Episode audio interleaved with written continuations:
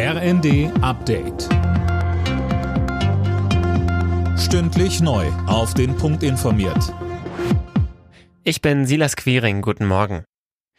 Die drei verbliebenen Atomkraftwerke in Deutschland sollen bis Mitte April nächsten Jahres am Netz bleiben. Das hat Bundeskanzler Scholz angeordnet. Der Kompromiss stellt zwar keine der Seiten so richtig zufrieden, setzt dem wochenlangen Streit innerhalb der Ampel aber zumindest vorerst ein Ende. Im ersten sagte Wirtschaftsminister Habeck. Ich will das auch nicht schönreden, da ist zu viel Zeit ins Land gestrichen. Wir hätten das früher klären müssen und deswegen ist es richtig, dass in dieser schwierigen Ausnahmesituation der Kanzler seine volle Autorität einsetzt. Das ist ja nicht ohne Risiko und ich kann für mich mich sagen, dass ich dafür werbe, dass jetzt dieser Weg zu Ende gegangen wird und wir uns dann wieder mit anderen Dingen beschäftigen, hoffentlich dann konstruktiver.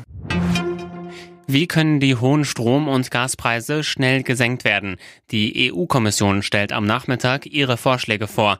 Im Gespräch sind gemeinsame Gaskäufe der Mitgliedsländer, um die Preise zu drücken. Außerdem soll der Fokus noch mehr auf Energiesparen gelegt werden. Die Vorschläge werden dann ab Donnerstag auf dem EU-Gipfel der Staats- und Regierungschefs in Brüssel diskutiert. Nach gut anderthalb Monaten im Amt steht die britische Premierministerin Liz Truss bereits unter Druck. Im Interview mit der BBC hat sie sich für Fehler bei ihren Plänen für Steuersenkungen entschuldigt. Ihre Regierung sei zu schnell, zu weit gegangen, so Truss.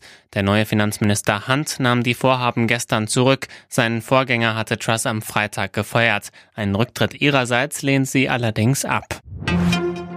Karim Benzema ist Weltfußballer des Jahres. Der 34-jährige Franzose nahm am Abend den prestigeträchtigen Ballon d'Or entgegen.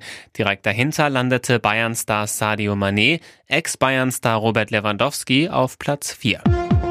Alle Nachrichten auf rnd.de